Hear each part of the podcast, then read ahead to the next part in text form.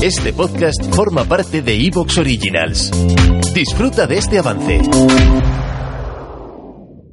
En el episodio de hoy te vamos a contar la historia de reinvención de Carmen, que sí, ha decidido apostarlo todo, reinventarse profesionalmente y convertirse en toda una profesional digital. ¿Y por qué lo digo así? Porque Carmen ha apostado por iniciar en la primera edición de e-commerce manager, pero después se le quedó corto, siguió con community manager y después con asistente virtual.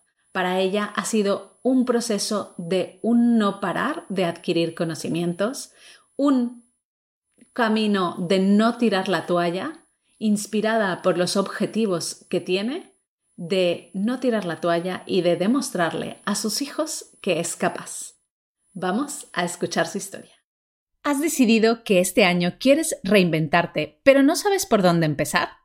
Si quieres descubrir las profesiones digitales que te permiten trabajar sin renunciar al cuidado de tus hijos, aún estás a tiempo de ver la grabación de nuestro evento gratuito, El año de tu transformación. En este evento aprenderás cómo puedes dar el paso y reinventarte para conciliar. Apúntate gratis y escucha la grabación en mamisdigitales.org barra transformación. Recuerda, esta grabación estará disponible por tiempo limitado. Apúntate ahora en mamisdigitales.org barra transformación.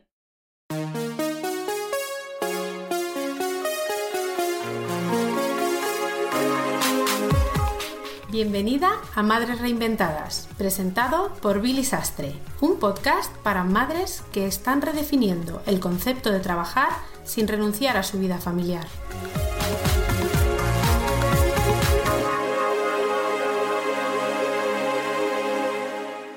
En el episodio de hoy te vamos a contar la historia de reinvención de Carmen Sánchez. Carmen, bienvenida al podcast Madres Reinventadas. Bienvenida, gracias Billy. Encantada de estar contigo. Un placer enorme estar por aquí. Tenía muchas ganas. Carmen, yo sé que tú eres una de nuestras fiel oyentes. Tuvimos una conversación hace tiempo. En, nos descubriste, creo, por el podcast, ¿verdad? Sí, efectivamente, efectivamente. Eso tú es. Nos descubriste escuchándonos y hoy estás aquí, ya sentada. ya te digo. ¿Cómo te sientes? Muy feliz, muy feliz. Estoy muy feliz, la verdad muy feliz. O sea, para mí esto ha sido un antes y un después en meterme a todo lo que estoy estudiando, feliz, realizada, comprometida y se queda corto, la verdad. Muy feliz. Bueno, Carmen, vamos a empezar por lo más importante para nosotros. Eso es cómo se tus hijos y qué edades tienen. Pues mira, tengo dos niños. Eh, un, mayor se llama Rodrigo, tiene seis años, y la pequeña se llama Covadonga, que tiene cinco. O sea, se llevan 11 meses prácticamente. Sí. Pues vámonos un poquito hacia atrás en el tiempo y cuéntanos Fenomenal. qué hacías profesionalmente antes de ser madre. Fenomenal. Pues mira, yo eh, eh, soy administrativo, estudié mis, me estudié mis estudios administrativos. Eh, bueno, me voy a pasar el tiempo en el año 2001, o sea, fíjate si hace tiempo ya de aquello. terminé, hice las prácticas en una editorial, me quedé, eh, estuve seis años trabajando ahí, pasando por diferentes departamentos, desde atención al cliente, finanzas, eh, ventas y bueno, por temas de, empresa, pues me despidieron y así he pasado de empresa en empresa, he estado en sanidad, he estado en, asociaciones, eh, he estado en, bueno, en telecomunicaciones y el último trabajo eh, que es el, más, el que más decisorio ha sido en toda mi trayectoria y es el que me impulsó a, a lanzarme al mundo de la maternidad, eh, estuve trabajando en, una, bueno, en una empresa de educación, en una universidad, llevando todo el departamento de comunicación a nivel administrativo y secretaría de coordinación. Bueno, me metieron en turno directamente de tarde, de, de 12 y media a 9 de la noche, y bueno, eso era por el año 2013. Y bueno, yo en ese momento ya estaba con mi marido, la cosa iba bien, iba estable y demás, pero yo tenía muchas ganas ya de, ser madre, porque el tema de la madre, de ser madre es una cosa que siempre he llevado innata de, de, niña, yo creo, ¿no? De siempre. Y entonces, pues eh, nada, tenía muchísimo trabajo, mucho estrés y en el año 2014 me dio un bajón de salud muy grande. Me dio un, bueno, lo puedo decir públicamente, me dio un ictus eh, a nivel leve y eso me hizo cogerme una baja y parar. Entonces, en ese momento, el tema de la maternidad se me paralizó por completo. Hasta que yo me pude un poco recuperar, me quedé embarazada en el año 2015, nació mi primer hijo, Rodrigo, en el 16.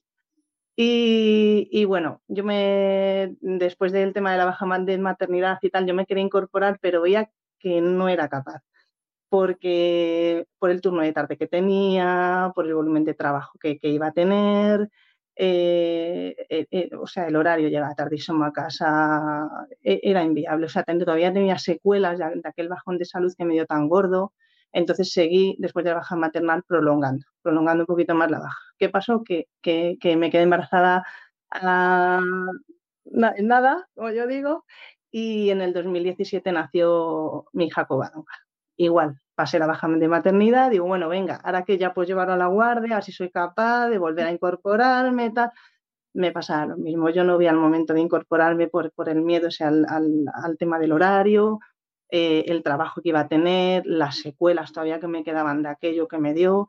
Y total, que seguía alargando baja tras baja así. Eh, estuve con mis hijos, no me perdí ningún momento de ellos, la verdad que he podido disfrutar de, todos los momentos gracias a eso, a prolongar las, las bajas. Y bueno, después de mucho tiempo, eh, la empresa, bueno, la verdad que en eso han sido un poco buenos, por decirlo así, eh, llegamos a un acuerdo y me despidieron. Porque yo quería salir, claro, yo quería salir de la empresa, pero no sabía cómo hacerlo. No sabía cómo hacerlo ni de qué manera. Decía, pero ¿cómo voy a plantar yo en la empresa? Me mereció, vete allí, plántate y te vas tú y tal. Y decía, pero si es que, ¿cómo voy a plantar una empresa y me voy yo? Digo, es que yo, yo no lo veía, no me veía, no me veía capaz. Entonces ellos mismos me propusieron un acuerdo después de, las, de las bajas que tenía y de los problemas todavía que tenía. Llegamos a un acuerdo económico y yo dije, bienvenido, lo recibí con los brazos abiertos. A día de hoy en el paro y bueno, antes de todo esto me metí a formarme con vosotros en abril eh, viendo el, eh, para mí fue ya el tema decisorio de decir, necesito hacer algo por mí misma, necesito estudiar, necesito eh, trabajar para mí, digo, porque ya me cansa de trabajar para, para otras personas y que no te valoren, ni, ni, ni, te entiendan, ni te comprendan. Entonces, en abril, cuando vi el primer directo contigo, con Frank, con Ángela y Joan para el tema de comer, hubo algo en mi cabeza que dijo, ahora, es el momento, te tienes que meter, empieza, y mira que yo seguía, ya os seguía de los podcasts y yo, ya seguía de hace tiempo. Y en ese momento, justo cuando ya vi eso, me metí, me lancé a hacerle eh, la metodología estima. he terminado, me he certificado. A día de hoy seguimos estudiando con asistente virtual. Y te tengo una noticia muy importante porque ayer reservé plaza para Mamis Digitales Plus. Wow. Y, y voy a empezar el año que viene ya a terminar Community Manager, que es lo que me queda. O sea que estoy feliz, estoy feliz, feliz, feliz, Muy feliz, la verdad, muy feliz. Vale, Carmen, o sea, tú empezaste con la metodología de Leita, ¿no? Que eso, de Leita, perdón, eso es, sí, eso es. es la de e-commerce manager. Eso es. Y de ahí fue como seguiste, ¿no? Porque seguiste en este camino, eh, te, pusiste también en la de asistente virtual, que ahora estás a punto de terminar. Sí, sí. Y también hiciste, bueno, estás como a medias, ¿no? De a medias. Eso es, eso es, eso es. Muy bien. Bueno, cuéntanos cómo ha sido este momento, porque tú has aprovechado este paro, este bajón, ¿no? este bajón laboral para formarte. Has decidido en más de una profesión. Primero, cuéntanos, ¿por qué decides formarte en más de una profesión? ¿Cuál ha sido tu aliciente? Pues mira, mi, mi, aliciente primordial para formarme más de una profesión, porque yo sé, yo quiero ofrecer todo lo máximo a un cliente. Quiero ofrecerle todos los servicios que pueda un cliente. Cuanto más le ofrezca, mucho mejor. Entonces, por eso que me he seguido formando en más de una profesión. No, no me, no me, aparte que yo soy una persona que nunca me conformo con una cosa, siempre quiero abarcar a más, al máximo, para ofrecer lo máximo. Por eso es el formarme en tantas profesiones. Vale. Eso es. Eh, ¿Cómo ha sido aprender? Porque tú eres administrativa, entonces supongo que de la formación de asistente virtual hay, hay cosas que ya... Sí, muchísimo. ¿no? Pero... Es que hemos de estar, estar por casa, o sea, es que me suena muchísimo todo. Ok. Pero después, te, primero empezaste con e-commerce management. O sea, ¿cómo es para ti aprender una profesión que no tenías ni idea, ¿no? Entiendo que eras usuaria, sí, eras usuaria de Amazon, ¿cómo era tu, tu, conocimiento? Bueno, pues para, para mí yo decía, bueno, esto de Amazon debe ser fácil, estudiarlo, tal, pero no tiene nada que ver, como tú dices, el meterte, voy a comprar lo que sea, a meterte desde dentro. Desde dentro es otro mundo totalmente distinto, fascinante, interesantísimo. O sea, es, es yo, yo me he enganchado a él, yo me enganché a él desde el primer día. Ese, y la verdad que no tenía ni idea, o sea, lo que tú dices a nivel de usuario de comprar. Pero luego cuando te metes ahí, cuando descubres todo lo que hay detrás, te enganchas. Yo me enganché de primeras. Yo recuerdo que además tú formaste parte de la primera edición. Sí, de abril. Eh, la edición de abril, correcto. Sí. Eh, cuéntanos ahora, ¿estás gestionando algún cliente para precisamente esta profesión? Sí, efectivamente. Bueno, yo tuve mi primera clienta en prácticas, además que fue curioso porque me salió antes de que terminara eh, la formación. Además que me acuerdo que fuimos tú y yo a un evento con Ángela y Joan tal, y al día siguiente tenía la propuesta que presentar y me dijo que sí.